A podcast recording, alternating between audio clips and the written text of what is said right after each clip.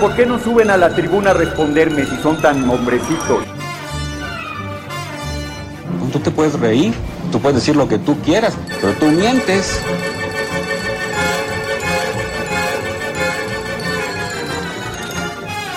¡No tienen vergüenza! ¡No tienen cara! ¡Cállate, chachalaca! Bienvenidos a Política Nacional. Disculpe si nuestras netas se le estrellan en la jeta. Y por favor, sea serio. Se ve, se siente, la base está presente. Se ve, se siente, la base está presente. Se ve, se siente, la base está ¡Ah! ¡Ya basta! ¡Pueblo!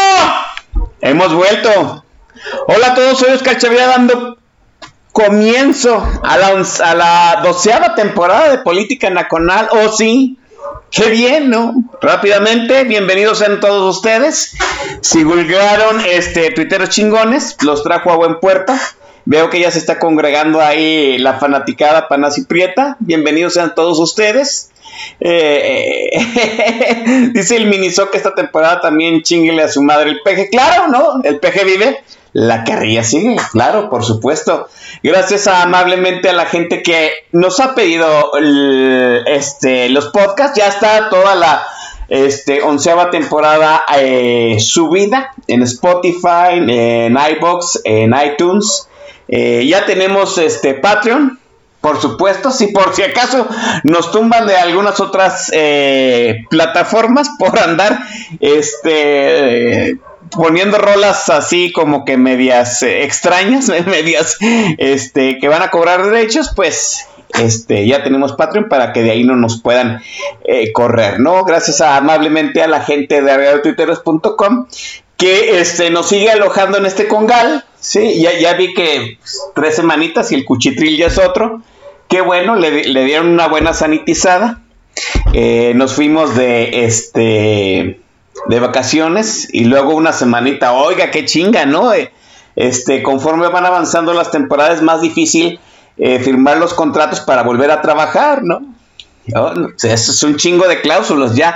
Que el jacuzzi de David Heredia, que este, las botellas de mil pesos de Macario Esquetino, este, que los, las limusines todo pagado de este de Pablo Magluf, hombre, todos fueran como el maestro Don Vix, el maestro Don Vix tan sequi- tranquilamente, mire, pide el control del playlist y la playera de la de la playera actualizada de papá de la América y ya con eso es feliz. Así, tranquilo. ¿No? Ojalá todos fueran como él, ¿no? Bueno, ya nos arreglamos, ya estamos aquí de vuelta para iniciar la doceava temporada, por supuesto. Todavía no nos ponemos de acuerdo en el jueves de política nacional, porque pues obviamente es más chamba, ¿no? Más chamba, más sueldo, pues hay que ponernos de acuerdo, pero ya les avisaremos. Mientras, déjeme, este, déjeme darle la bienvenida, pues al al que hace el rating de esta estación, por supuesto, estuvo desde el programa Number 2, o sea, ya tiene, ya ha cumplido también 11 años en este congal. Enorme, el maestro Mix, maestro, buenas noches. Mi querido hermano Oscar, muy buenas noches. Muchas gracias por la invitación. Siempre un gustazo estar aquí dándole la madre a la semana en política nacional contigo.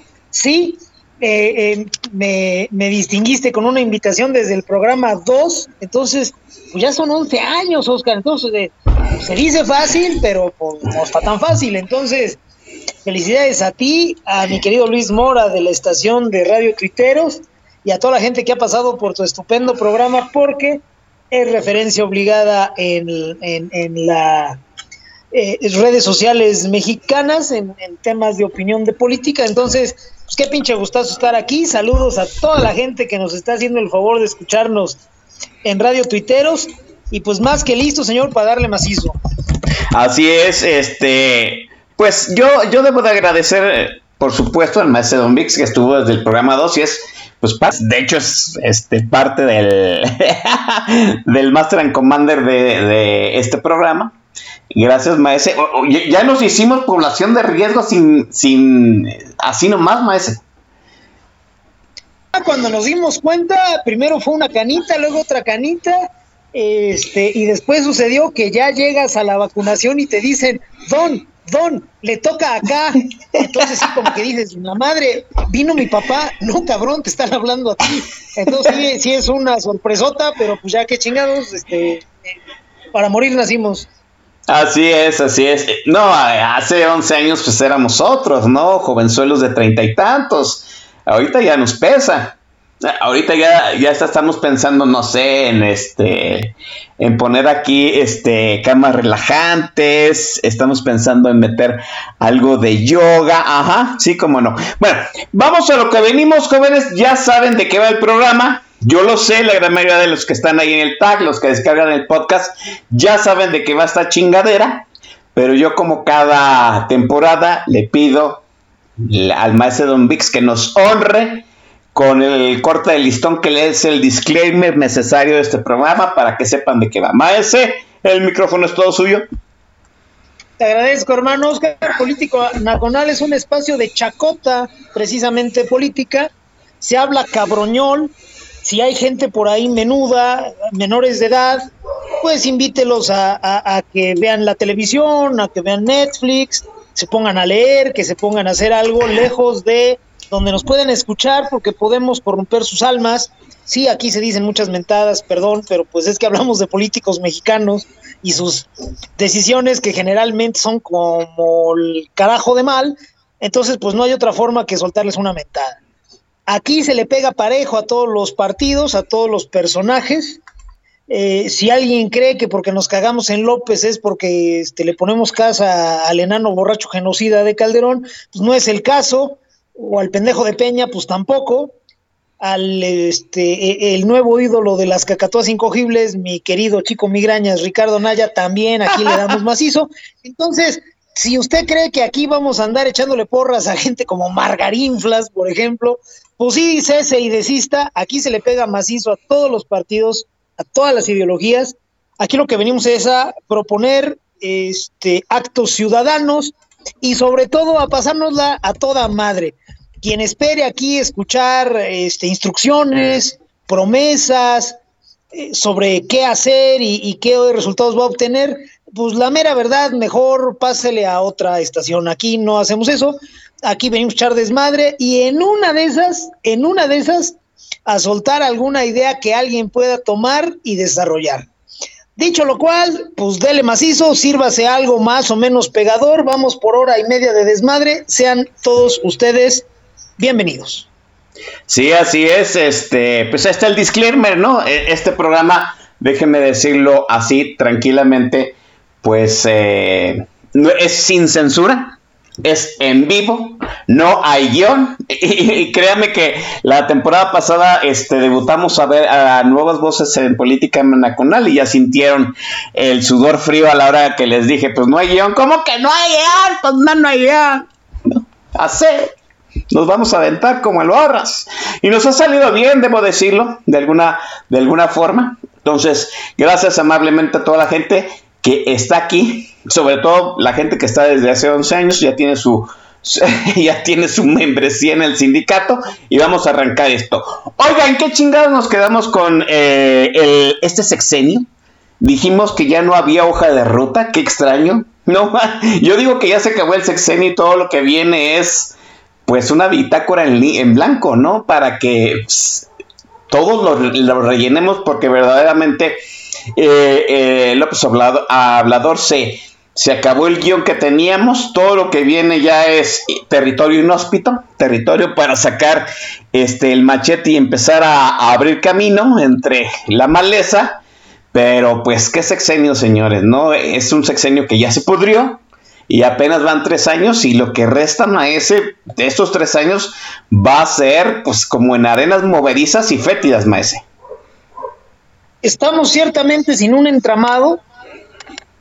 Para mí, para mí desde el año pasado, eh, lo que conocíamos como sistema político, que estaba férreamente eh, en función de la figura presidencial, pues ya valió madre a mí me parece que tenemos, benditos a Dios, instituciones sólidas, pocas, pero las tenemos, que siguen trabajando, pero ya en un entorno diferente. No, no hay un sistema, no hay un entramado a través del cual eh, cada una de esas instituciones que gracias a Dios eh, tenemos funcionando interactúen en forma más o menos fluida. Más bien tenemos eh, islas institucionales resistiendo la destrucción, pero el sistema político como tal, donde había ciertas reglas, ciertos acuerdos, donde el presidente jugaba el rol de tensor, donde teníamos un código donde perdió. Entonces sí, estamos caminando en arenas movedizas y de aquí a que construyamos un nuevo entramado o a que alguien construya un entramado y nos lo venga a imponer, pues vamos a andar así muy, muy sueltos. Nos va a parecer que algunas cosas no tienen sentido porque vamos a insistir en querérnoslas explicar eh, partiendo de que hay un sistema que me parece a mí ya no existe, ya no lo hay tenemos, insisto, a la Suprema Corte de Justicia, tenemos al Tribunal Electoral del Poder Judicial de la Federación, que se acaba de apuntar un gran tanto esta semana, tenemos al INE, por supuesto, tenemos al Banco de México y algún par de instituciones muy sólidas más. Y pues párale usted de contar, tenemos sociedad civil, es así, más o menos organizada en... Tenemos al INAI, que pues es una institución que todavía funciona, no está mucho en el imaginario colectivo porque pues, es una institución muy, muy sofisticada, muy especializada. Tenemos también al INEGI, todavía funciona el INEGI. Tenemos al Coneval. Y bueno, los puedes ver, están resistiendo, pero no lo están haciendo en una forma coordinada, en una forma muy... Eh, donde los intercambios sean civilizados, están teniendo que pues ponerse de pie delante de un afán destructor, de un caos eh, dirigido por diseño, en donde pues claramente hay un grupo que controla la presidencia de la República, que tiene secuestrado al, al Poder Ejecutivo Federal, y pues desde ahí está queriendo derruirlo todo para que no haya referentes y poder construirnos algo mucho más cutre, autoritario, castrante, aislacionista, empobrecedor, y que no tengamos referentes como para decir, oye, oye, oye, oye, ¿por qué ahora estamos así? Si mira, tenemos esto. Vamos a ver de qué manera salimos de esto, pero eh, en este momento no hay mucho sobre qué pisar. Hay que recurrir a esas islas institucionales, Oscar, y ver de qué manera nos coordinamos con ellas, porque esto sí está muy jodido. Sí, está muy jodido. Estamos eh, pues a ¿no? Cada, cada, semana es un es una semana más de aprendizaje de este gobierno, para dónde se dirige, porque desafortunadamente este gobierno tampoco sabemos qué es lo que pretende hacer, ¿no? Se supone que es un gobierno este, dirigido a sacar de la pobreza al país, pero hay más pobres. Se supone que es un gobierno que pone la salud como prioridad, pero no hay medicinas. Se supone que es un gobierno que quiere proteger a la sociedad, pero la pandemia está fuera de control y quiere regresar a clase sí o sí, a pesar de estar en la eh, tercera ola de COVID, que tal parece va a ser más este, grande que, pues, que, que, la ola anterior en enero, ¿sí? Quiere este, de alguna u otra forma sostener la economía abierta cuando no ha vacunado ni el 50% de la población, todavía no consigue la inmunidad de rebaño vía vacunas y pues quién sabe qué está sucediendo en el, en el gobierno. Y el gobierno está dejando un vacío de poder eh, mediático, un vacío de poder político, un vacío de poder de liderazgos, un vacío de poder este, es, este, legal. Y eso está, se está cubriendo de alguna forma. ¿A qué grado hemos llegado de que este sexenio ya se terminó? Que estamos hablando que es el tercer año de López y, ya hay destapados, ¿no? Ya, hay destapados. Olvídese que estamos ahorita especulando quién es el tapado. Shane ya dijo que sí, Marcelo Ebrard dice que también, este, e, el que va a hacer las veces de bruto, este, el señor Monreal también dice que quiere ser. No, Monreal todavía dijo, sí o sí voy a estar en la boleta, háganle como quieran, ¿no? Entonces estamos viendo que se están adelantando los tiempos. Ok, se adelantan los tiempos. ¿Y los tres años restantes qué? ¿Nos, nos vamos a tragar a los tapados? Mire, yo tengo la sospecha de que no lo son. Sí, que todos son este gámbitos, o sea que tarde o temprano Ebrard y Sheinbaum no van a ser los elegidos y que Monreal pues no tarda en dar la puñalada trapera que sabemos, que anticipamos, que desde que empezó el sexenio señalamos, pero este a mí me parece que López, como usted en algún momento decía, Maese, ese tensor que debió ser y sostener durante la parte más difícil de sexenio, que es el segundo trienio, no lo está haciendo y se está dejando un vacío muy tenebroso de, muchas cosas, Maese, en el gobierno. Sí, vaya, en la ausencia siempre va a, vaya, si tú tienes algo que te ocupa los espacios, que más o menos funciona, etcétera, y de repente llega un güey que se dedica a destruir nada más, o sea, que no cambia lo, lo existente por algo más, simplemente lo derruye, entonces esos vacíos pueden ser llenados con cualquier cosa. Lo dices tú muy bien. Este gobierno es un fracaso total el texto de hoy de Macario Schettino lo, lo señala pues, con total puntualidad. Tenemos un gobierno que pues, decía que primero los pobres y nada más le crecieron un madral los de pobreza extrema, los pobres a secas. Es un fracaso absoluto. ¿Dónde se sintió más el aumento de la pobreza? En el acceso a servicios médicos, haber destruido al Seguro Popular y echar a andar un membrete como es el Insabi, que esa mamada y nada es lo mismo, pues deja desprotegidas a las personas y al mismo tiempo permite que ese espacio se llene con cualquier cosa. Hay gobiernos estatales que ese espacio lo llenaron con su propio presupuesto y con su esfuerzo y con su organización, y ahí más o menos sigue jalando lo que antes era el seguro popular. Hay otros estados donde simple y sencillamente les valió madre y ya la gente se quedó sin servicio. ¿Y qué va a suceder ahí? pues que ese espacio de ejercicio de poder queda céfalo. No hay quien esté atendiendo eso. Y entonces, ¿qué empieza a suceder, Oscar? Bueno, si los gobiernos estatales de ciertas regiones no entran al quite, si el gobierno federal sigue siendo un ejemplo lamentable de destrucción, de pobreza, de torpeza, de estupidez, pues entonces tienes otros actores que pueden ocupar esos espacios. Pienso en este momento en el crimen organizado. Afortunadamente hay una contraparte. Eh, en algunas regiones y estados esas carencias las está llenando la sociedad civil. Tenemos asociaciones civiles muy, muy enfocadas que tienen como voceros o como dirigentes a personas con amplísima credibilidad que están haciendo colectas, que están organizándose, que están comprando medicinas, que están llevando asistencia y pues la vera verdad, Dios los bendiga. Pero hay espacios, hay regiones donde esas asociaciones no llegan, donde los gobiernos locales o les valió madre o no saben cómo hacerlo, y entonces es el crimen organizado el que está empezando a llenar esos huecos. Si de por sí el crimen organizado hay regiones donde prácticamente ha suplantado al Estado mexicano, impartiendo justicia, extrayendo rentas, desarrollando infraestructura, dando asistencia este, social, pues ahora con estos espacios que se han abierto, su crecimiento es exponencial, tienen una gran área de oportunidad, no tienen competidores. Y a un mexicano que tiene hambre, que no tiene empleo, que está aislado por el propio crimen organizado, físicamente cercado en un, en un municipio, en una comunidad, que está enfermo, pues llegue la ayuda de donde llegue, pues la va a agarrar y la va a utilizar.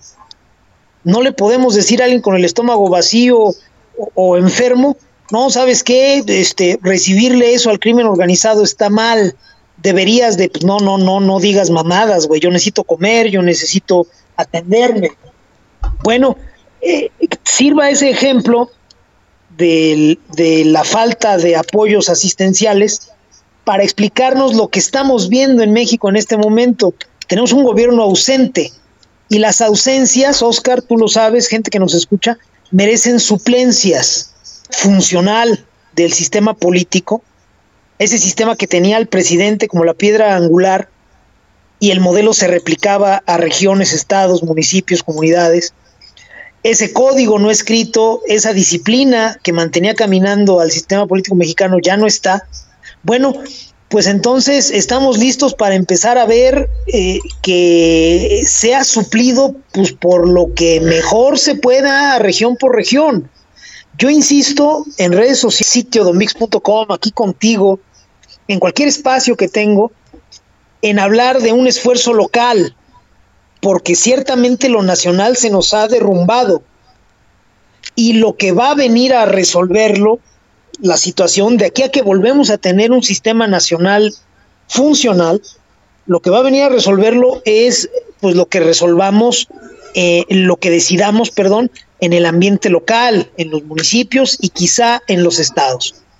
Tenemos que trabajar ahí, porque eh, si lo dejamos así al aire o estúpidamente, como hay gente que me ha venido a decir, este, oye, pero presidente, entonces, quien crea cándida, estúpida o comodinamente, porque se puede dar el caso, que esto sigue caminando y que lo que nos hace falta es que se vaya López y ya después este, nos vamos a tomar de las manos y vamos a cantar, pues sí reciban desde el fondo de mi corazón un respetuoso y cálido no mamen. Eso no va a suceder, andamos en otras tierras y sería bueno empezar a admitirlo, Oscar. Sí, esto es como el derrumbe del Imperio Romano, ¿no? El Imperio Romano, se, este, el Imperio Central, ¿no? El, gobierno central desde Roma ya no pudo controlar el imperio y, este, pues esto es una cuestión de, este, independícense los ducados, levanten murallas y hagan pozos con cocodrilos, ¿no? Porque, pues así se sienta, estamos en nuestras manos cada vez se hace más evidente que el gobierno federal no, no, lo está, no lo está conteniendo el gobierno federal y de alguna forma se está administrando desde los gobiernos estatales. También el servicio médico se está controlando desde los eh, servicios estatales. Pues entonces uno pregunta, ¿qué chingazo está controlando el gobierno federal? Pues tal vez las obsesiones de López, ¿no? Sabemos muy bien que Dos Bocas continúa, que el tren Maya sigue, que el aeropuerto de Santa Lucía inundado, pero ahí está, ¿no? Y, y López enredado en este distractores todas las mañaneras. Ahora sí ya no debe de caber ninguna duda que la mañana que la mañanera nada más nada más le sirvió a López para golpear y para distraer de los verdaderos asuntos primordiales, ¿no? Los niños siguen sin este, medicamentos oncológicos, donde con cáncer siguen sin medicamentos y esa es la prueba real y plausible de que este gobierno le vale absolutamente madre. Así es. Eh, estamos solos, hay que refugiarnos en un local, hay que empezar a trabajar y coordinarnos mejor con los gobiernos estatales y municipales, porque el gobierno federal, eh, no sé si en algún, miren, es una cuestión muy astronómica, ¿no? No, creo que vaya a ser implosión, pero se está convirtiendo en una nana blanca para convertirse en un hoyo negro, ¿no? Así de fácil. Desafortunadamente todos aquellos que apostaron que en algún momento este sexenio iba a resultar en algo positivo, pues ya no. La cifra, la última cifra contundente que quitó todos los argumentos a favor de López fue el crecimiento de los pobres. Si este gobierno no puede ni siquiera combatir la pobreza, no sirve. No, sirve. Ya todos los argumentos, el resto de los argumentos ya estaban muertos. Nos quedaba, quedaba, López Obrador estaba este, trabajando en favor de los menos favorecidos y no es así. De hecho, el año pasado, en el 2020, ya se había vislumbrado de alguna forma este desastre, ¿no? La, la Auditoría Superior de la Federación le dijo al gobierno federal que el censo del bienestar que había levantado en el primer año de su gobierno estaba mal hecho, que en realidad todos los que están ahí no son todos los pobres y todos los que están ahí no son pobres. Por eso ahora estamos viendo los efectos tras tres años de aplicar este, las políticas contra la pobreza. Pobreza no funciona. Así de fácil. En la práctica este gobierno no funciona. En la teoría, pues eh, lo único que está utilizando es administrando la esperanza, sigue eh, tratando de sostener embaucados a la gente que verdaderamente ya es dogmática, le va a creer al presidente a costa de lo que sea, y cada vez está pues dando manotazos de ahogado, ¿no? ¿Qué sucede? Mire, yo lo dije aquí el año pasado, ¿no? En cuanto el, en cuanto el ejercicio de esta administración le empiece a pesar en el bolsillo de los mexicanos, se va a romper el encanto. Y usted sabe que este año ha sido ah, la espiral inflacionaria está muy cabrona, es una cuesta para arriba. Todos los, todos los meses ahora es cuesta de enero. Si antes ya sabíamos que venía un incremento en enero y de alguna manera se estabilizaba el resto del año, pues ahora no, no, cada mes las cosas cuestan más. Y conforme va costándole más eh, esta administración en el bolsillo de los mexicanos, se acabó el encanto. Ahora el último sainete narrativo para de alguna forma embaucar a los lerdos de conocimiento que pues el gobierno sí está preocupado por los que menos tienen, pues es el borlote del gas, maese. ¿no? López pone este precios este máximos de venta de, de, gas y luego manda a la Guardia Nacional a tomar pues una empresa gasea, pura narrativa, maese.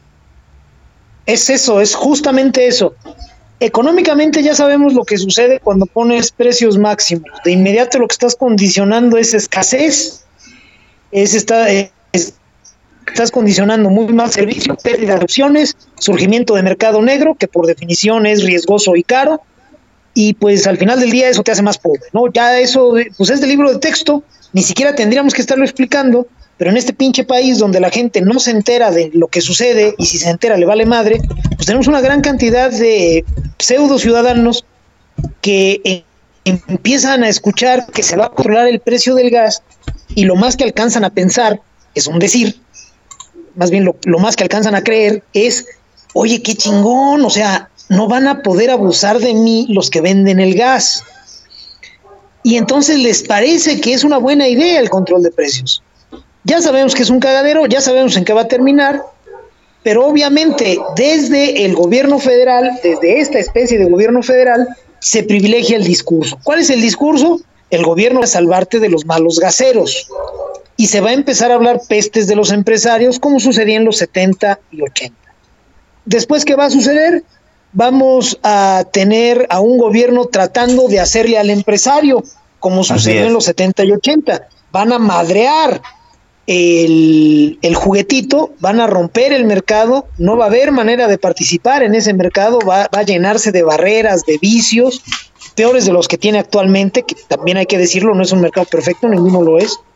Y entonces la salida lógica, obvia, estúpida, ya también probada en todas partes como ineficiente, va a ser que el gobierno tome el papel de gasero o de lo que tú creas que va a ser necesario y entonces se va a mantener el discurso de el gobierno viene a rescatar. Y tristemente, me atrevo a vaticinarlo, no van a faltar pendejos que crean que efectivamente el gobierno viene en tu auxilio, cuando en realidad lo que está sucediendo es que el gobierno te está sacando dinero de la bolsa para pensar en ser empresario, para ir a gastar en forma ineficiente el, ese dinero que te sacaron de la bolsa y en una de esas quizá arrimarte un sucedáneo de servicio o, o de bien. Eso está muy jodido, pero bueno, ahí está, ahí está la narrativa. Ahí está la Guardia Nacional en Express, eh, en Gas Express Nieto, aquí en Querétaro, un lugar por el que paso enfrente tres veces por semana. No hay nada que resguardar a las instalaciones. Esa es intimidación y es normalización de los cuerpos de seguridad Así es. incidiendo en negocios, incidiendo en los mercados. Y bueno, no, insisto, no faltará el mexicano que sea suficientemente estúpido como para creer que eso es bueno. Para eso estamos aquí nosotros, primero de él, para decirle no seas pendejo y después para explicarle por qué está en un error, Oscar. Así es, déjeme dejar la charla aquí. Vamos a lo que verdaderamente venimos, ¿verdad? Pinches muchachos morbosos, ya los conozco. Vamos al, primer playlist del Maese Don Vix, la cátedra musical, que estaban esperando, por supuesto, Maese. El micrófono es suyo. Con todo gusto, hermano Oscar. En esta oportunidad, pues vamos a este, transmitir eh, música y al final del día este, estamos para servirles y también, como no, para programar estupenda música. En esta oportunidad, pues les vamos a transmitir nada más y nada menos canciones de la hija del señor Abraham Quintanilla, la hermana de A.B. Quintanilla, mi gran diva, es así, no como Jenny Rivera, no mamen, es sí era diva, la inmensa Selena Quintanilla. Yo sé que lo estaban esperando y se van a parar a... Y la primera de las canciones que les vamos a poner en esta oportunidad, pues este es uno de sus clásicos. Ya cuando iba despegando, iba agarrando, ya iba camino derechito al Astrodón, pues debutó esta canción que espero pues la disfruten y nos acompañen con sus palmas. La canción se llama Amor Prohibido, cuando son las 8 de la noche con 33 minutos tiempo del centro de México. Al término de ella regresamos Oscar Chavira y el Don Bis aquí a Política Nacional.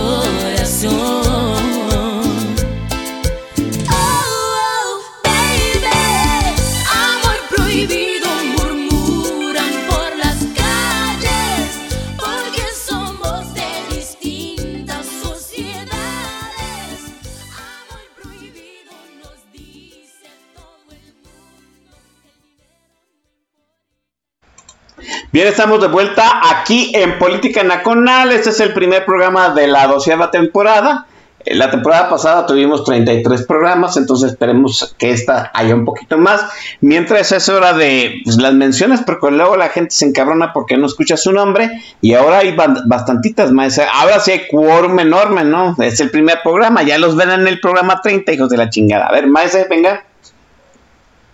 Vámonos con todo gusto y rapidísimo, hermano Oscar. Saludos para Yaviraga 80, para Eduardo Villazaña, para Pluvio Fifilia, para Hipodamos, para mi querida Maquita Celaya, para el arquitecto Axel Belfort, para mi querida Malucita, para eh, Norma Mad, para GIF01, Giovanni Carrada, el chamaco latoso, para mi querido Ay Mr. Bazán, un hombre libre y de buenas costumbres, para mi Samita 13, para Arbaraibar, mi querida Arbaraibar, un saludo, para mi querida Norma Bernal, para mi muy querida Cletita Medina, cómo no, un abrazo, para Cráneo Rojo, sí. para, para el inmenso Shah, mi querido Ayatolete, para mi maestro Macario Esquetino, para Mauricio Sánchez Mesa, para el Sir Kiko 70, para Snake 1, para Adorable Demonio, Elizabeth usa cubrebocas, el mercenario Jorge Gómez, Ciudadano X, J Barrera 30, mi muy querida La Paz, un saludo hasta Morelia Mitch, y para Nomás para saber.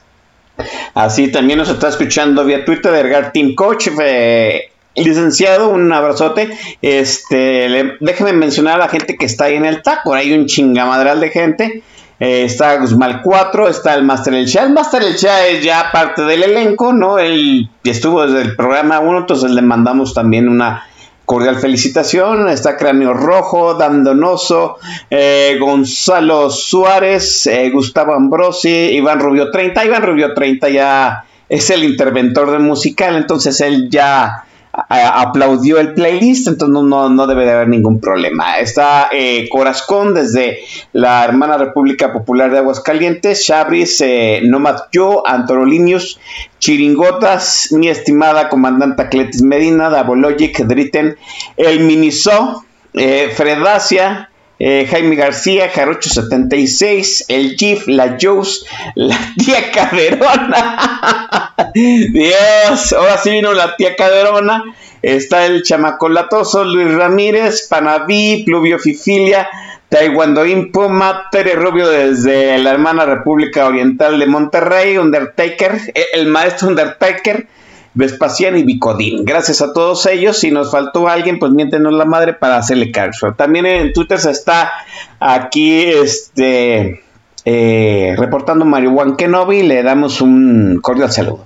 Este, mire, en la semana pasada en Twitter puse una conversación que tuve en un traslado, ¿no? Con un joven acerca de la situación de militarizar este, este país y cederle el espacio al narco.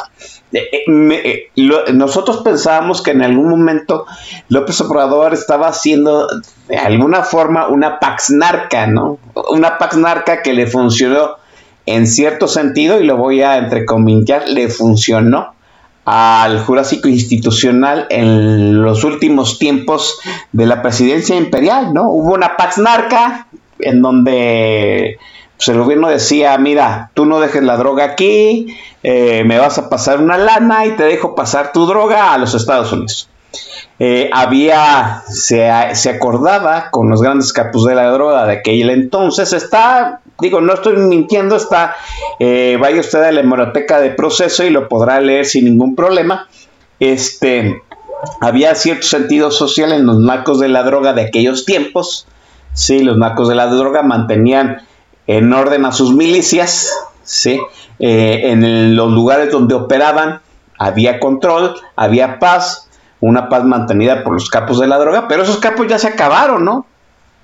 Hay que decirlo así, o sea, los capos con sentido social ya no existen. Ahora los capos los capos no nada más siembran droga, no nada más hacen eh, drogas sintéticas. Ahora ejercen la extorsión, el secuestro, la trata eh, y pues el asesinato eh, contratado, ¿no? O sea, el, crimen organizado ha diversificado sus fuentes y a mí me parece pues un tremendísimo error que López Obrador esté tratando, pues no está tratando, ¿no? Implícitamente ha ofrecido una pax narca, le ha cedido, le ha eh, estábamos hablando de los espacios vacíos que ha cedido el gobierno federal, pues esos espacios en lo que respecta territoriales los ha cubierto parte del narco.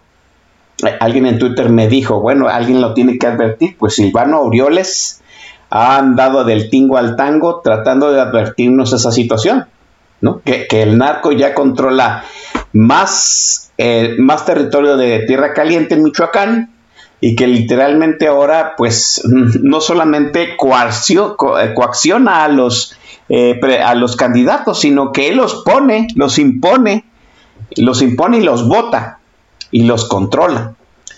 ¿Sí? Y este pues tal parece que los super en este sexenio, y faltan tres años, recuerdo, eh, les va a ceder más control. ¿Hasta qué grado vamos a llegar que el crimen organizado, pues este, en cierto sentido, eh, lleve la mano de nuestras vidas, ¿no? De nuestra vida cotidiana, en lo que respecta. Y número dos, pues que el ejército mientras, mientras siga creciendo, pero en actividades que no son ni siquiera de seguridad pública. Sí, el, el, ejército va a controlar el aeropuerto de Santa Lucía, el tren Maya ya tiene las aduanas, va, ya controla la marina mercante y lo que falta, más militarización, más control del narco y al final del sexenio podemos engendrar dos demonios, maese, que no vamos a poder regresar a sus cuarteles o regresar o contenerlos en sus territorios, maese. Bueno, eh, ya esto está totalmente por la libre. Si tenemos un sistema político colapsado donde lo nacional eh, ha desaparecido, pues claramente las regiones, los estados y los municipios quedan en una situación muy precaria ante el crimen organizado, que sí está organizado y que es este un peso específico importante al momento de administrar violencia. Lo de Aureoles está muy cabrón, porque que un gobernador vaya, haga una gira por Estados Unidos y sobre todo narrativamente muy bien hecho, porque fue a hacer el ridículo a Palacio Nacional y a un par de lugares más cargando su banquito para sentarse afuera, frente a la puerta, como diciendo, güeyes, no me están escuchando. Y después irse a Estados Unidos, este, a hablar, no sabemos bien a bien con quién. Y después de haber hecho esa visita a Estados Unidos, regresar muy echado pa'lante, muy bien plantado y decir, pues saben qué, aquí en México el señor presidente parece ser este pues un socio, si no es que un gato de los cárteles. Puta. Se acabó el sistema político mexicano presidencialista. Nada más, no porque lo diga Aureoles, que ya es bastante grave que un gobernador constitucional haga esos señalamientos sobre el tipo que cobra como presidente. Lo más grave es que la respuesta desde el gobierno federal fue nula.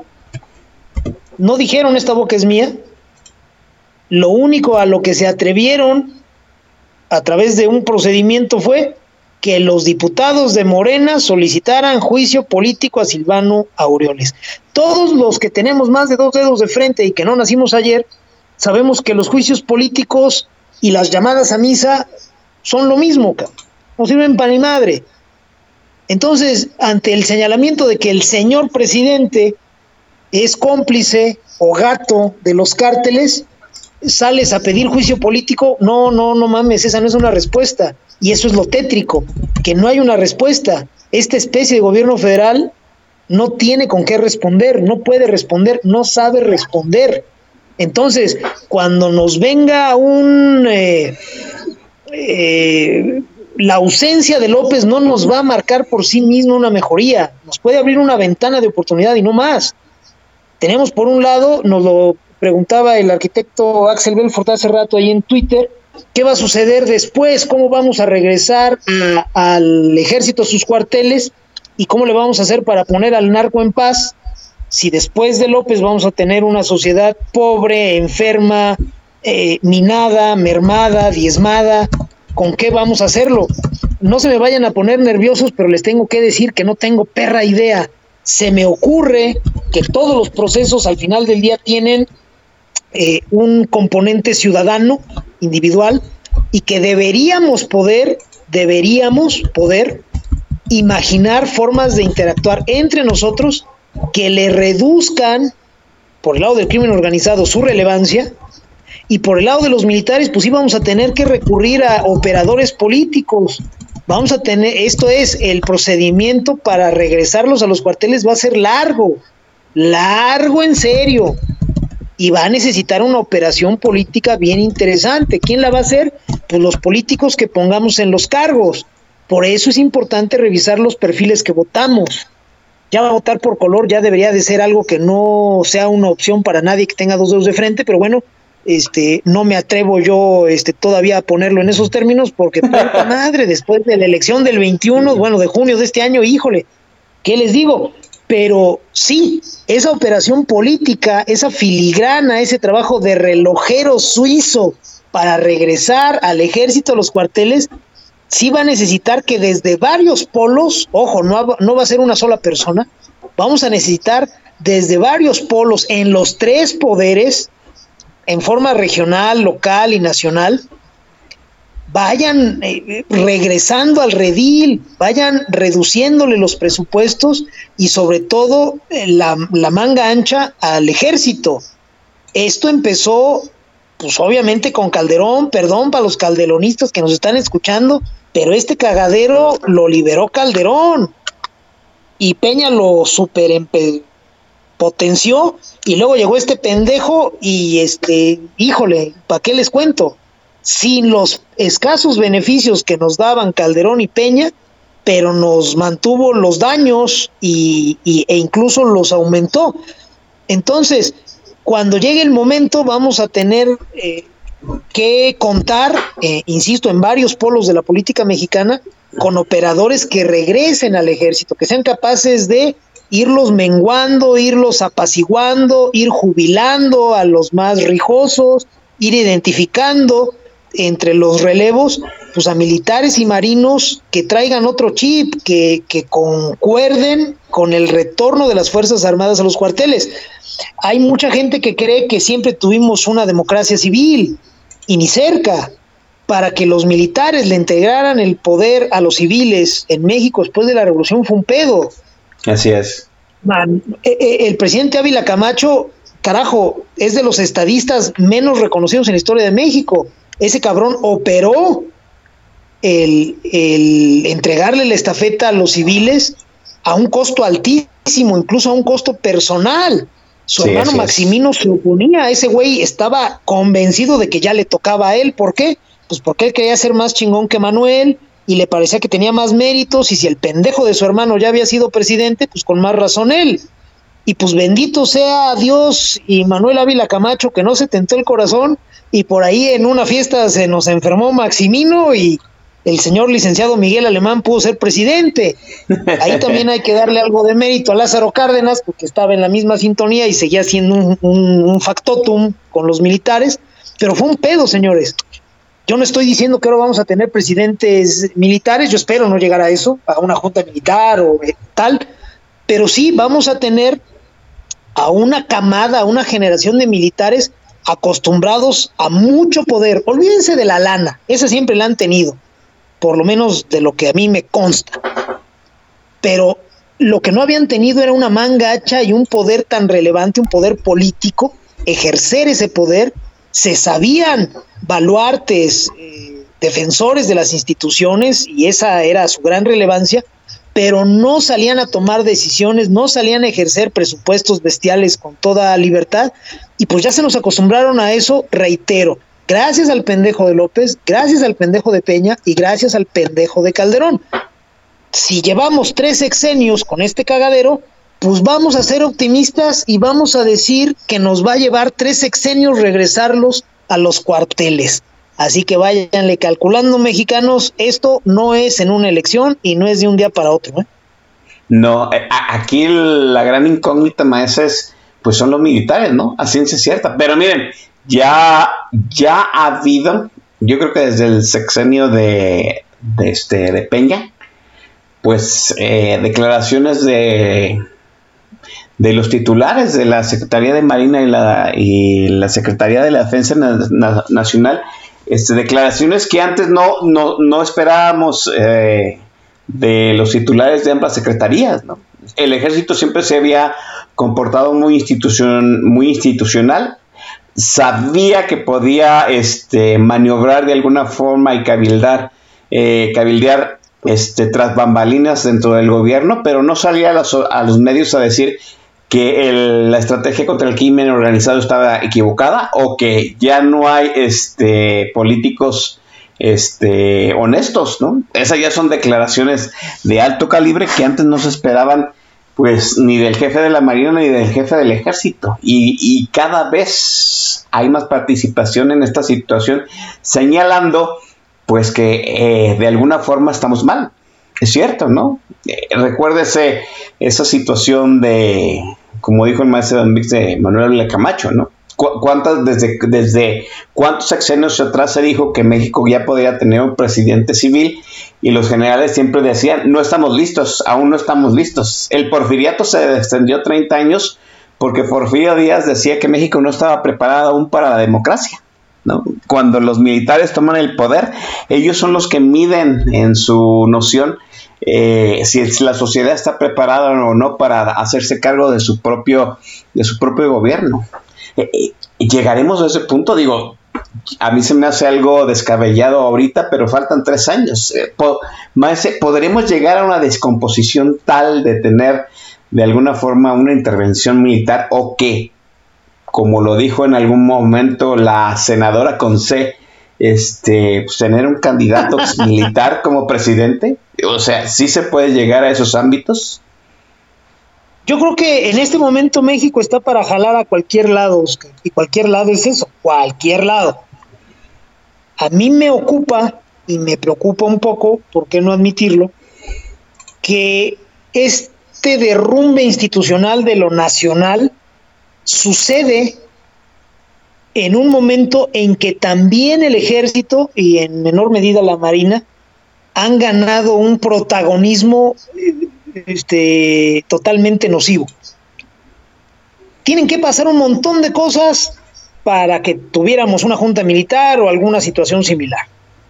Tristemente no la descarto, porque ante el derrumbe de lo nacional, cualquier cosa puede erigirse. Tú lo has visto, Oscar. Si en épocas de elecciones civilizadísimas como las que ahora tenemos, o habíamos tenido esta del 21, ya tuvo ahí unos rasgos medios gachos, pero bueno, al final del día el resultado es incontrovertible, o sea, no, no se puede dudar de él. Pero eh, estas elecciones, en un, en, en un escenario de elecciones eh, civilizadas, confiables, eh, vaya, ejem- procesos ejemplares, no nada más para México en su historia, sino para el mundo, ves a personas dispuestas a lo que sea con tal de que las salven, cuando ni siquiera están en riesgo, o al menos no como lo entienden ellos. Y los ves encumbrando a pinches inútiles. No estoy hablando de Gabriel Cuadri, no me vean así, pero encumbrando a pinches inútiles. este, que ya probaron primero ser inútiles y después ser gente pues, que se junta con personajes de la peor calaña para lavarles la cara y aún así hay, hay votantes que están dispuestos a escucharlos, a encumbrarlos, a validarlos. ¿Qué va a suceder? Insisto, si eso es en un escenario de elecciones civilizadas, ejemplares, tranquilas, ¿qué va a suceder en un escenario caótico? ¿Qué va a suceder cuando en algunas regiones, porque afortunadamente eso no, no puede suceder en todo el país, ¿qué va a suceder cuando en algunas regiones eh, el caos, la inseguridad, terminen por colapsar las redes de suministro, terminen por colapsar eh, el barniz o la careta de normalidad democrática. La gente, ¿qué va a hacer? A mí me gustaría pensar que va a salir a organizarse y que vamos a tener una gesta cívica ejemplar y maravillosa, pero a lo que he visto me parece más fácil esperar a grandes grupos de personas pues gimiendo, pegando a gritos, este que por favor venga a salvarlos alguien. Y si en ese momento ese alguien es un militar, pues cuidado, ¿eh? Si en algún momento el ejército, en este protagonismo terrible que tiene, empieza a perfilar héroes y empieza, y lo estoy entrecomillando, no me refiero al trabajo heroico que realmente realizan las Fuerzas Armadas, sino que se empiece a inventar salvadores, que empiece a contarnos, empiece a narrarnos una historia épica desde las Fuerzas Armadas, pues en ese momento, híjole, Oscar, gente que nos escucha, yo no descarto que haya una mayoría de mexicanos con suficientes temblores como para decir, órale va, ¿saben qué? Vamos a ponerle pausa, como si se pudiera, vamos a ponerle pausa a la democracia y ahorita que entre el ejército en persona de fulanito, que se ve que es bien decente, y ya que se ponga orden, que fulanito se vaya a su casa y regresamos a las elecciones. Tristemente muchas personas creen que, que los procesos cívico-políticos son reversibles en el corto plazo y pues, les tengo pésimas noticias, ni de pedo. No. Es lo mismo que la gente que cree que la llegada de López y este cagadero se resuelve con una elección y votar, pues no sé si por Anaya o algún pendejo similar, y ahí quedarnos. o, por Gabriel Cuadri, no estoy hablando de él, no me vean feo, pero pues por un pendejo similar, y, que entonces alguien este, se haga cargo de ya aquí no pasó nada, vamos a limpiar, vamos a barrer, y de aquí va, eh, hagan de cuenta que estamos eh, a mediados de 2018. Aquí no pasó nada, no, señores, ni de pedo. La degradación no es reversible en el corto plazo. Entonces, cualquier cosa que nos vengan a vender en los meses y años por venir, las tenemos que tomar en el entendido de que eh, eh, revertirlas, si nos vienen a vender un mal menor, que es la estrategia que creo yo que debería de surgir por ahí en las élites, debemos de entender que eh, revertir la decisión va a llevar mucho tiempo. Entre más rígido sea el perfil que elijas, entre más rígido sea el modelo al que te quieras acoger para recuperar seguridad, más difícil va a ser revertirlo eh, y pues obviamente te va a llevar más tiempo, Oscar. Ojalá también tengamos suficientes mexicanos que sean conscientes de eso y se vayan preparando y vayan construyendo un discurso propio y original que ayude a evitar esos escenarios y abrir otras opciones, porque pues yo sí veo que esto puede jalar para cualquier lado, muchas élites, eh, eh, miembros de las élites, concretamente los bolivarianos, juegan muy bien la carta militarista, por eso la senadora Conce salió a decir en una entrevista que el presidente era sustituible y que no descartaba a nadie, incluido un militar. Ellos tienen un control sobre el ejército, no, ni de pedo pero pueden jugar esa carta para crear caos, para desbalancear, para romper equilibrios y en una de esas revolver el río y ganar. Entonces, pues el escenario sí viene muy complicado a lo que yo veo, Oscar. Sí, así es. Déjeme eh, pausar aquí la charla de política. Vamos a la siguiente cátedra musical del Maese Domix. Maese, venga. Con absoluto gusto, hermano. Vámonos con otra canción de esta diva, la única eh, artista que pertenece al... Fíjense lo que voy a decir, que es una cosa realmente dramática, pero muy cierta. Vámonos con otra canción de la única artista que pertenece al Club de los 27 teniendo 24 años. Es más, ni siquiera 24. Sí, sí, sí. Hendrix y este y el otro cabrón que se quería tragar su escopeta, ¿cómo se llama? Este de Nirvana y tal. Bueno, en ese mismo club está Selena, nada más que Selena tenía 23 años y 11 meses. Vámonos con otro de sus clásicos, que todos se lo saben, no nos hagamos güeyes, todos se van a parar a bailar, lo sé. La canción se llama Biri Biri Bam Bam, cuando son las 8 de la noche con 59 minutos tiempo del centro de México. Al término de esta estupenda pieza musical, regresamos Oscar Chavira y el Don Bis aquí a Política Nacional.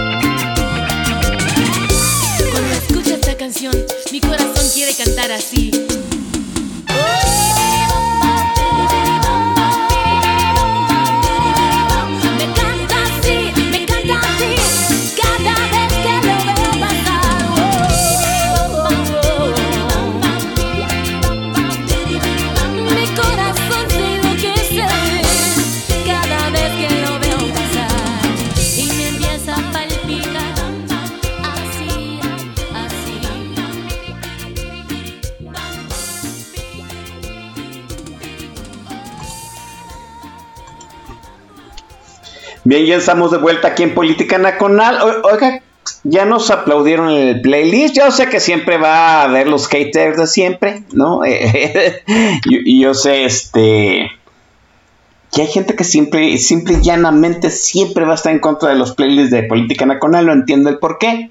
Sí, pero Maestro Don Vix, teníamos que eh, dejar este precedente de que ya se cumplió al menos esta temporada el playlist de Selena para que, please, ya no lo pidan hasta la temporada de 13 meses. Sí, sí, sí, sí, ya, ya, ya se los dimos ahora y sí, ya, ahorita no volvemos a poner a Selena, yo creo que hasta septiembre, octubre, ¿eh? ya dejen de pedirla. Así es, ¿tiene algunas otras menciones, Maese? Rápidamente, nada más para Sandra Sánchez, para Don Cuco y para Potrillo León, agradezco. El potrillo, muy bien, gracias a todos ellos. Eh, déjeme checar, yo, eh, el señor Oner González está diciendo que es un excelente soundtrack, muy bien, gracias. Quiero mandarle un abrazo a mi señora madre, me dijo que esta vez sí me iba a escuchar, espero que lo esté haciendo y no esté, este, echándole ganancias ilícitas en el conquian. Amá, Abrazote, te quiero, bye.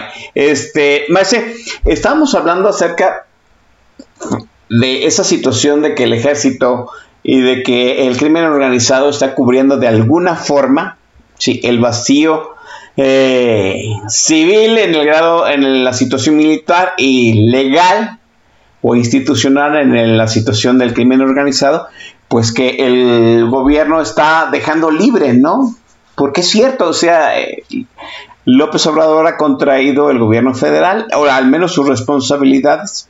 Está más entretenido. En algún momento pensamos que estaba más entretenido cuidando su legado, pero su legado ya no va a ser nada. ¿A qué está jugando López Obrador? Esa es la gran pregunta, ¿no? Este está en manos de los bolivarianos, eso ya no nos queda este, ninguna duda. Sí, cada vez cada día López Obrador se está volviendo un personaje más centrado en las ideas bolivarianas. En ese sentido, pues los de deliberados ya se están sosteniendo con una uña, porque creo que son los eh, monosabios más afectados, ¿no? El, maestro Merino ya no sabe ni cómo chingados este, sacarse las espinas, las estacas que le hunde el presidente en cada intervención. Ahora en la mañana dijo que pues eh, los que habían estudiado en Harvard habían aprendido a robar, ¿no? Y se llevó entre las patas a Viri Ríos, una, una de sus este, normalizadoras. Entonces, pues sí, ya, qué pena por ellos, ¿no? Ya, ya no hay formas, ya no hay forma de que ellos, este, eh, pues laven la cara, ¿no? Y yo se lo dije a un amigo, ¿no? Me dijo que, que, que si mi- el maestro Merino en algún momento iba a recular. Yo creo que el, el punto de no retorno ya lo cruzaron, ya quemaron sus naves. El maestro Merino ya sabe que en el próximo, si hay un cambio de administración en el próximo sexenio, él ya está fuera de todas las administraciones que vienen, simple y llanamente porque se ha tragado muchos sapos. Entonces no va a hacer nada más que apostar a tragar sapos con el- al único gobierno al cual le es útil, que es este. ¿no? Y pues varios intelectuales más, entre ellos Viri Ríos, la chamaca Veloz, que ya tiene mucho que no sé absolutamente nada de ella, y por supuesto el, el, este, se me va el nombre de, de, de este muchacho, ahorita lo recuerdo, ¿no? ¿Qué pasa entonces dentro del círculo de López Obrador, Maese? Los de los de deliberados ya perdieron con Claudio Sheinbaum este, dentro. Ya también perdieron los neoliberales este, orgánicos de Morena con este Marcelo Ebrard y el señor Delgado. Y Monreal está preparando la desbandada del jerárquico institucional eh, tradicional dentro de Morena. Ya dijimos en algún momento que iba a ser dinosaurios contra este contra castrochavistas. ¿En qué momento los dinosaurios se empiezan a contraatacar, maese? ¿En qué momento este gobierno se, eh, López empieza a hacer nada en medio de las luchas fraticidas por el poder de los últimos tres años? Pues mira, el, el, contraataque de los dinosaurios, no sé en qué momento suceda. Yo creo que sí va a venir y yo creo que tendría que suceder desde otra vez desde lo local. Yo siento que los dinosaurios priistas están detrás de los triunfos de Morena en este en esta elección del 21, en esta elección de junio. Los estados que se ganaron pues obviamente por definición, por estructura, por eh, todos los abordajes que puedas hacer, no los ganaron los bolivarianos y tampoco los ganó López, no tanto porque ya no lo quiera la gente, que algún desgaste tiene sin duda, sino porque no pudo aparecer en la boleta en forma tan simplona como para que los más pendejos de México, que son los que votan por él, eh, lo alcanzaran a identificar. Entonces los triunfos de Morena tienen más bien un origen local y, pues ese origen es priista, las estructuras siempre han sido del PRI, el PAN eh, nunca supo desarrollar las propias, quizá no le interesó lo suficiente capturarlas. Y ya después andan por la libre, pero pareciera que siguen estando en manos de los priistas y quizá venga su contraataque, no lo sabemos. Se vería también alguna especie de operación en el Congreso, porque muchos diputados y algunos senadores tienen eh, hilos conductores muy eficientes con los gobernadores locales, ¿no? Con los gobernadores de los estados a los que representan. Por ahí podría venir esa respuesta. Sí, efectivamente, los ratoncitos de cubículo, los, los deliberados y la Sheinbaum, todos esos pinches ratones de cubículo, pues ya quedaron totalmente capturados por los bolivarianos. Los ebrardistas, que era el otro grupo que este, más o menos se identificaba en el gobierno de López, que son los más este, civilizados, por así decirlo, los menos inútiles, los que hablan más de un idioma, los que comen con cubiertos, los que saben ajustarse la corbata, que fundamentalmente son Ebrard y Mario Delgado y poco más, eh, ya se fueron a rendir con los bolivarianos, tuvieron un eventito en un pinche aniversario cutre furris de algo de Simón Bolívar y se armó ahí a la limón un, encuentro entre, pues sí, el, el, señor Marcelo Ebrard, que fue a tirarse a las patas de los bolivarianos, de Claudia Sheinbaum, que hizo lo propio. A Monreal no lo pusieron en el templete, yo supongo que es por pudor priista, pero después durante la comida fue ahí a hacerse el aparecido, a decir maravillas de Marcelo Ebrard y a decir que sí, pues el respeto y Benito Juárez y hay lo que se les ofrezca, pues por aquí voy a andar. Bueno, eh, a mí me parece sí que ya tenemos una sucesión adelantada, pero más bien tenemos una ausencia de presidente. Así es. Y ya lo que parece ser una sucesión adelantada es otra cosa, son reacciones normales a la ausencia de presidente. ¿Cuándo sucedía que el presidente empezaba a dejar espacio para la sucesión? Pues en el quinto año de gobierno, hacia el final del quinto año de gobierno, cuando tenían que empezar a placearse y a perfilarse los, los posibles recambios. Entonces, decir que hoy tenemos una sucesión adelantada me parece que es poner la carreta delante de los bueyes. Lo que tenemos una, es una atroz ausencia presidencial que de inmediato provoca que los grupos que están en lo suyo, no como usted y como yo que estamos tragando camote, los grupos sí están al alba, de inmediato empiecen a perfilar, empiecen a operar, empiecen a hacerse guiños, como para decir, oye cabrón, el pinche viejito cualquier rato se nos queda en un brinco con Geraldine, o, una pinche garnacha mal digerida se lo lleva a la trampa, o en una de esas de plano a, alguien, algún otro grupo se harta y me lo jubila antes de tiempo. Y entonces, ¿qué chingados vamos a hacer? Eso es lo que estamos viendo ahorita. Tenemos una operación totalmente eh, fuera de las instituciones que busca que los grupos más o menos empiecen pues a hablar del elefante en la habitación. El elefante en la habitación es López y es un elefante muy estúpido e inseguro. No se encuentran ni las nalgas. Entonces, pues los grupos no pueden dormir tranquilos viendo escenario. ¿Cuál es la reacción? Pues que ahí empiezan de inmediato a perfilar, a hacerse guiños, a ponerse de acuerdo. ¿Por qué va Monreal? Aunque no lo invitaron al templete, lo desairaron, ¿por qué va a la comida? Pues porque al final del día él está a lo suyo y necesita que le digan este, si va o no va. Ese güey tenía la esperanza de ser el candidato presidencial de Fuerza por México. Tristemente Fuerza por México, digo triste la próxima. Entonces ahora Monreal necesita pues volverse a ser necesario, valga la redundancia, necesita volver a figurar como lo hizo al principio del sexenio y previo a la elección del 2018, pues como para ser viable y tener fichas para jugar y que por ahí eh, Dante Delgado le haga un guiño. Dante Delgado, pues sí, tendría que quemar un par de opciones antes de volver a ver a Monreal, pero puede suceder. En política todo es coyuntura o casi todo es coyuntura. No sé. Esta sucesión adelantada, insisto, a mí no me gusta hablar en términos de sucesión adelantada, me gusta hablar en términos de ausencia presidencial y una de sus consecuencias lógicas desde los grupos es empezar a perfilar recambios. Ahí, ¿qué nos toca a los de a pie?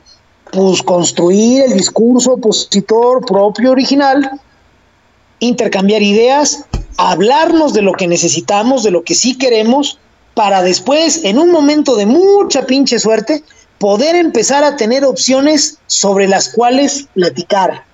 Ya por ahí el señor Enrique de la Madrid, que me parece un estupendo perfil, alzó la mano para decir que él este, está para competir, ¿no? Que él este, no me lo descarten. Pues está toda madre. El perfil es interesante, pero tienen que suceder un chingo de cosas más como para que alguien de su perfil concite suficientes eh, confianzas, suficientes esperanzas, como para que, vaya, ser el hijo del expresidente de la Madrid para nada lo coloca en la boleta, ¿no? Necesita hacer muchas cosas. Por ahí creo que ya también el pendejo, bueno, hay un pendejo, no estoy hablando de Gabriel Cuadri, pero hay un pendejo que todavía no empieza a trabajar de diputado y ya salió a decir que no mames, estoy listísimo para luchar por la presidencia de la República. Relájate un chingo, pinche Charlie García de similares. No mames, ni el Baester vota por ti, güey. Entonces, vamos diferenciando, ¿no?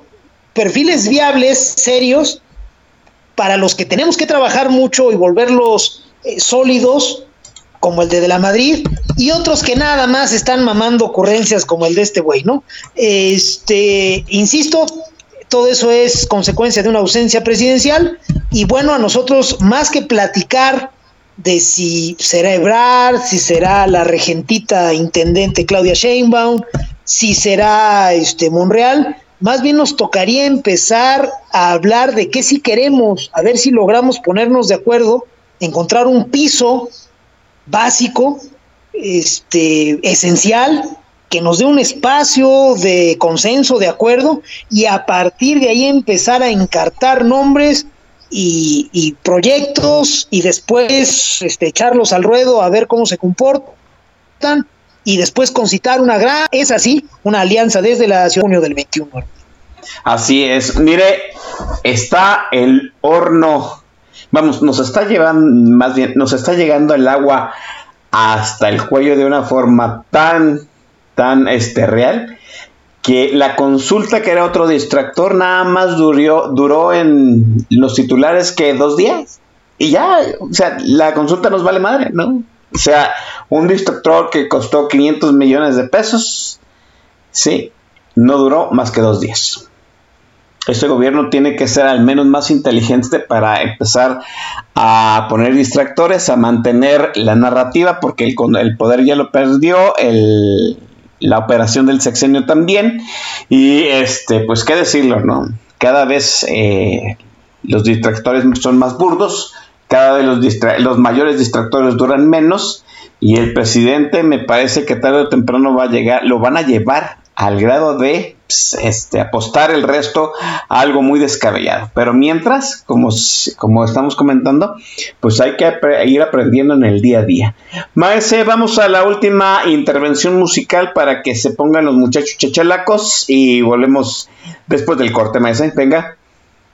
Con todo gusto, hermano Oscar, vamos a darle macizo, este, a petición popular, nos vamos con el chico del apartamento 512, así es como está pensado, AB Quintanilla ya lo aclaró en alguna oportunidad, no es 52E, ni nada de esas mamadas que luego andan preguntando, es 512, no más que decirlo, el chico del apartamento 512, pues era muy largo y estaba de la Verge, entonces por eso dice 512. Vamos con esa canción de La inmensa Selena, y al término de ella regresamos para rematar este episodio de Política Nacional, Oscar Chavira y el Don Bis.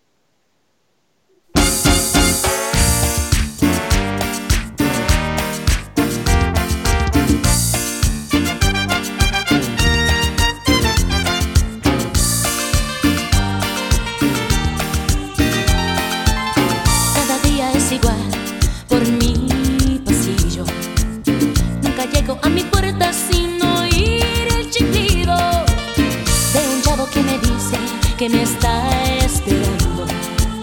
Lo que él debía hacer es ir y darse un baño. Y una aburrida me detiene otra vez.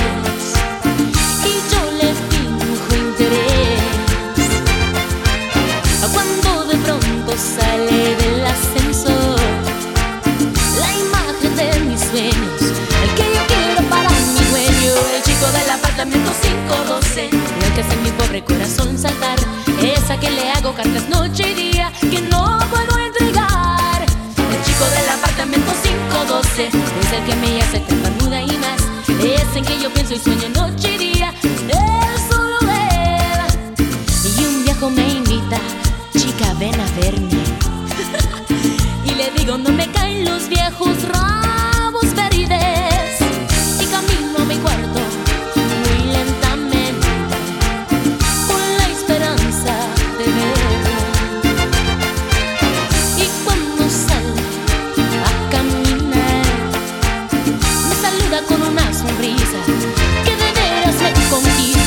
chico del apartamento 512 el que hace mi pobre corazón saltar esa que le hago cartas noche y día que no puedo entregar. El chico del apartamento 512 es el que me hace tartamuda y más. Es en que yo pienso y sueño noche y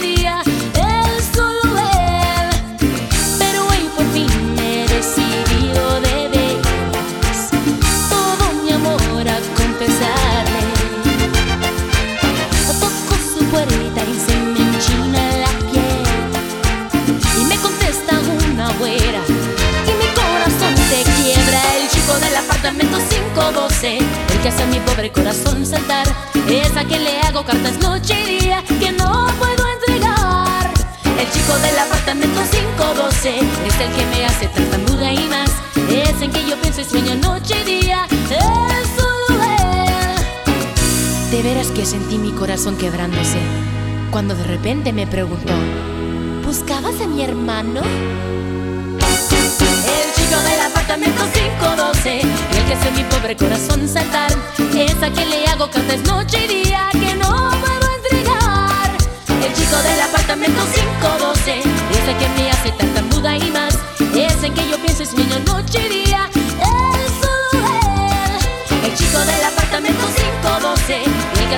pobre corazón saltar, esa que le hago cartas noche y día que no puedo entregar.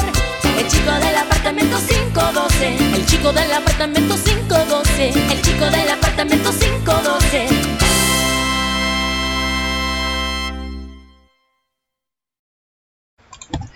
Bien, estamos de vuelta en Polaca Nacional. Está usted en Radio Twitter, nos está escuchando esos, eh, el maestro Don Vix y el monosabio Oscar Chavira.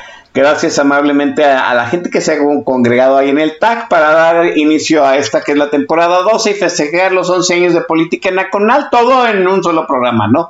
Este, rolita muy este, llegadora, así, de esas que ponen intermedias cuando usted ya se siente cansadón de bailar y se va dirigiendo pues a su mesa dentro de la pista. ¡Ah! La chica de la, chico del apartamento 512 va y te regresas con la pareja a, este, a bailar. Dicen que es carente de, barrio. A mí me parece que es muy llegadora, Messi. La mera verdad, sí, es, es, música, lo tenemos que decir, muy bien hecha. Música, eh, ya fuera de todo desmadre, Avi Quintanilla es, es como Dr. Dre, cabrón. Es el Dr. Dre pocho, cabrón. Puede hacer que la porquería se vea como oro. Entonces es un tipo muy cabrón para hacer arreglos, para hacer música. Y al final del día, pues no es música que aspire a mucho. Eh, eh, al final del día, insisto, pues de lo que se trata es de algo que mueva, algo que jale. Eh, oye, pues no sé si sacar a bailar a la comadre. Y en eso empieza a sonar este Biri Biri Bama. No, hombre, como chingados, no voy, cabrón. Entonces tiene su encanto y, y no lo demeritemos, por favor. No, y dice Corazón que es género agropecuario. No, no es género agropecuario, ¿no? Yo, yo, No, no perdón, perdone usted, pero las cumbias no son género agropecuario. Sorry, ¿no? Hasta eso hay que... de- No, no, jamás. Ah, ah, hay que diferenciar, ¿no? El- las No, no, cumbias todas... la- las cumbias yo todavía las tengo clasificadas como música de clase, ¿no? Agropecuario es No, no, este, música de banda. Maese. 100%, la, la, la cumbia sí está totalmente catalogada como música bancario secretarial, sí, o sea, por favor, sí, sí, es gremial, la, la génesis de la cumbia, pues, se da en los gremios acá, oficinistas, que ya sales a las 7 de la noche y ya lo que quieres es soltar vapor y qué, qué, aquí, de aquí a dónde o qué, y luego, luego sobre unos pistos y, no es agropecuario, por favor, agropecuario sí, Fuchi, aquí no nos han escuchado nunca poner esas cosas, entonces sí vámonos respetando. Ay, no sé, no sé. Creo que en algún momento, bueno, no voy a, no, vamos a suponer que no, no pusimos nada, pero me gusta eso que eso es, es este eh, clase bancario, bancario que es secretarial. Ay, Dios. Ah, En algún momento en Twitter alguien me regañó por decir de por dar catalogo, catalogar música agropecuaria. ¿no? Alguien me dijo, es que denigras el término agropecuario. Bueno, pues cada quien usa los términos como quiera, ¿no? Me gustó eso de bancario secretarial.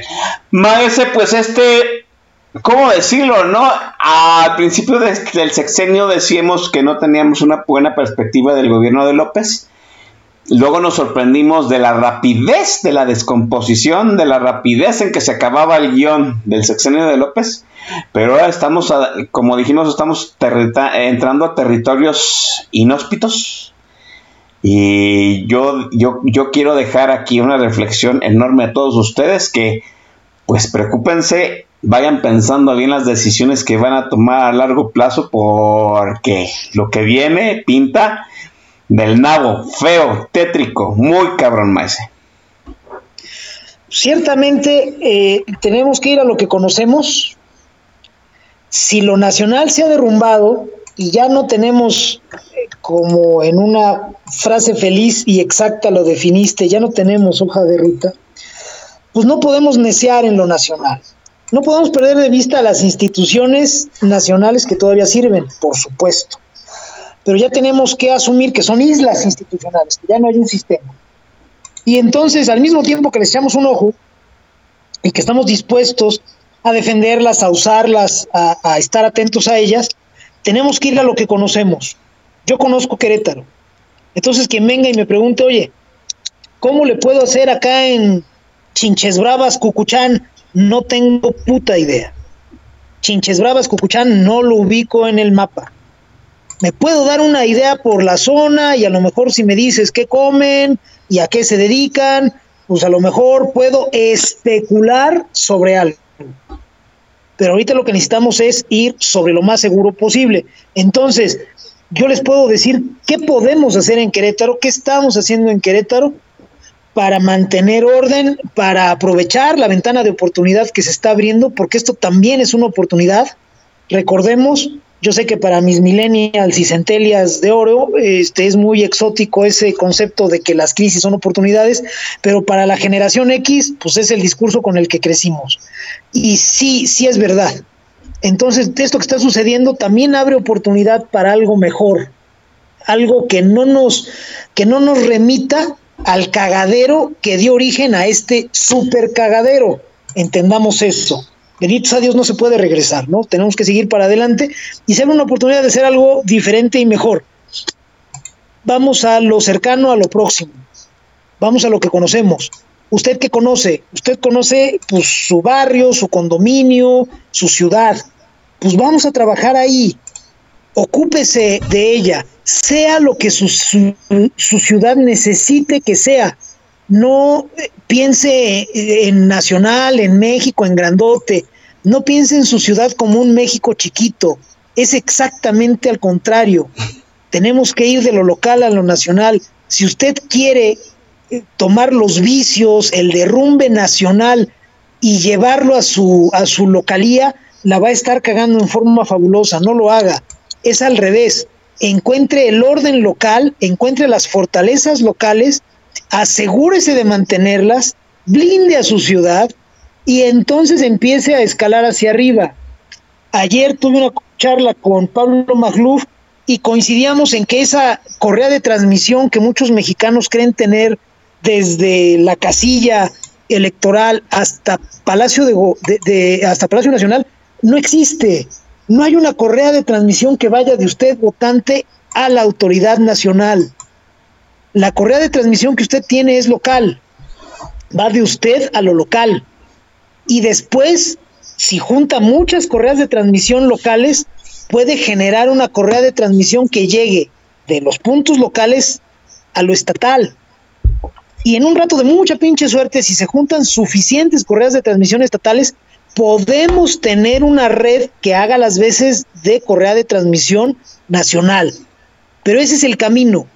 Si usted cree que puede decir, hacer, criticar, chillar, amenazar desde su casa, desde de, por haber ido a votar al tipo que está en Palacio Nacional y a su entorno, le aviso que no puede ni de pedo. Entonces ya renuncia a eso.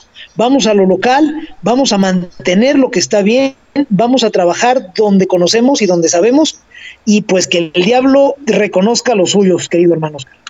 Así es, el gobierno central abdica, hay que refugiarse en el ducado, levanten murallas, caben pozos, llénenlos de cocodrilos porque esto se va a poner feo. Este es el primer programa de la doceava temporada de Política Neconal y es momento de despedir la emisión de esta semana. Maese, siempre grande como siempre, le agradezco enormemente su presencia el día de hoy y le agradezco enormemente la presencia a lo largo de estos 11 años. Gracias. Te agradezco infinitamente a ti, hermano Oscar, por los 11 años, por esta noche, por los conceptos, por la cercanía y sobre todo por la amistad. Gracias a la gente que nos ha hecho el favor de escucharnos. Eh, cuídense mucho, descansen, pásense un fin de semana toda madre. Gracias, muy buenas noches. Sí, la gente que odia política nacional se la volvieron a pelar, cabrones. Aquí estamos de vuelta. ¿eh? Gracias a toda la gente que amablemente estuvo ahí en el tag de la estación, que se manifestó en Twitter. A la gente despistada que dicen, pues me hubieran avisado. Pues sí, sí avisamos, pero ustedes son muy despistados, muchachos. Nos vemos la semana que entra, pero yo les dejo, como siempre, el recuerdo para que quede sentado en actas. ¡Que chinga su madre licenciado Manuel Barlet! ¡Vámonos! Si vienen a bailar, pues vamos a gozar. Si vienen a dormir,